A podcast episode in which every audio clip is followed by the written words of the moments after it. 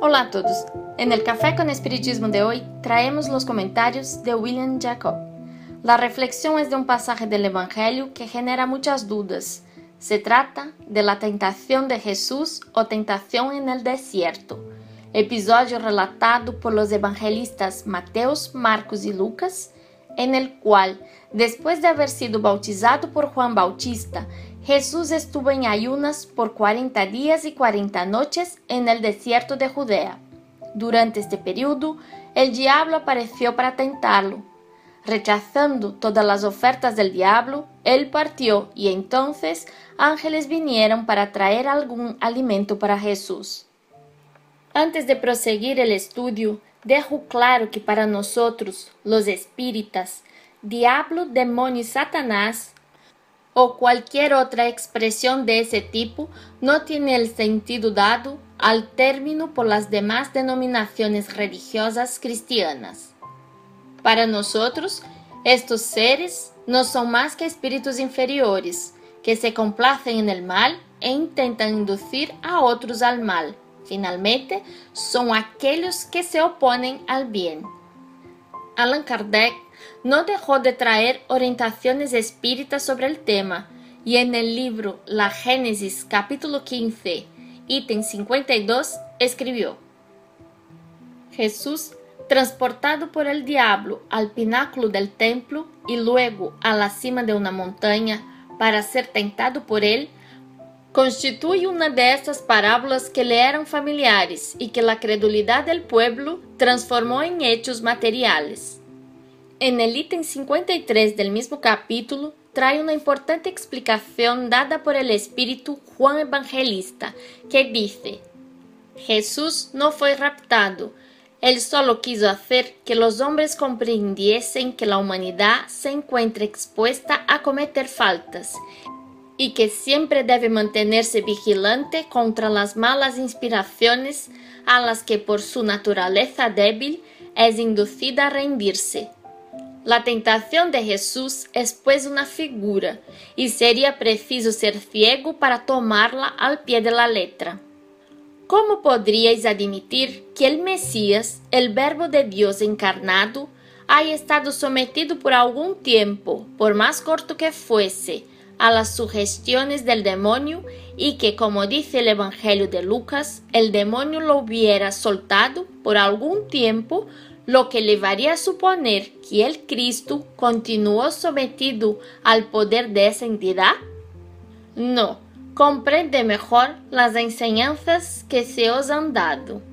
El espíritu del mal no tenía ningún poder sobre la esencia del bien.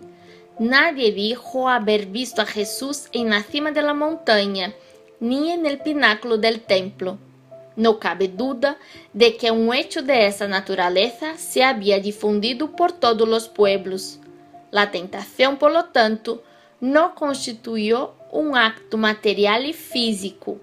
En cuanto al acto moral, admitiréis que el espíritu de las tinieblas pudiese decirle a aquel que conocía su propio origen y su poder, adórame que te daré todos los reinos de la tierra?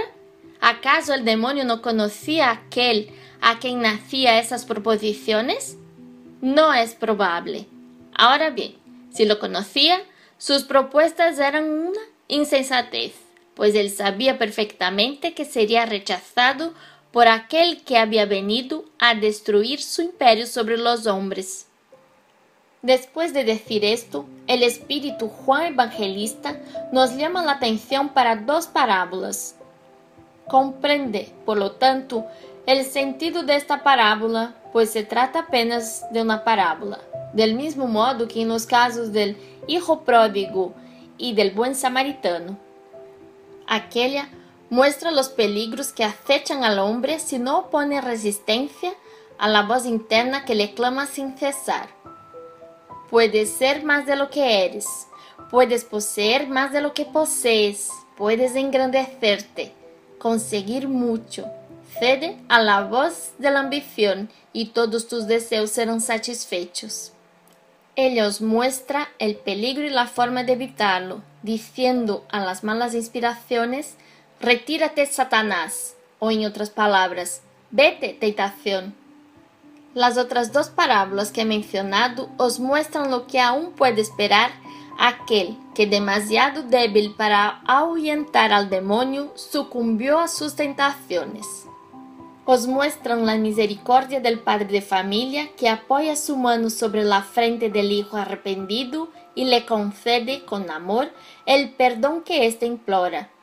Os muestran que el culpable, el cismático, el hombre rechazado por sus hermanos, vale más a los ojos del juez supremo que aquellos que lo desprecian, porque él practica las virtudes prescritas por la ley de amor.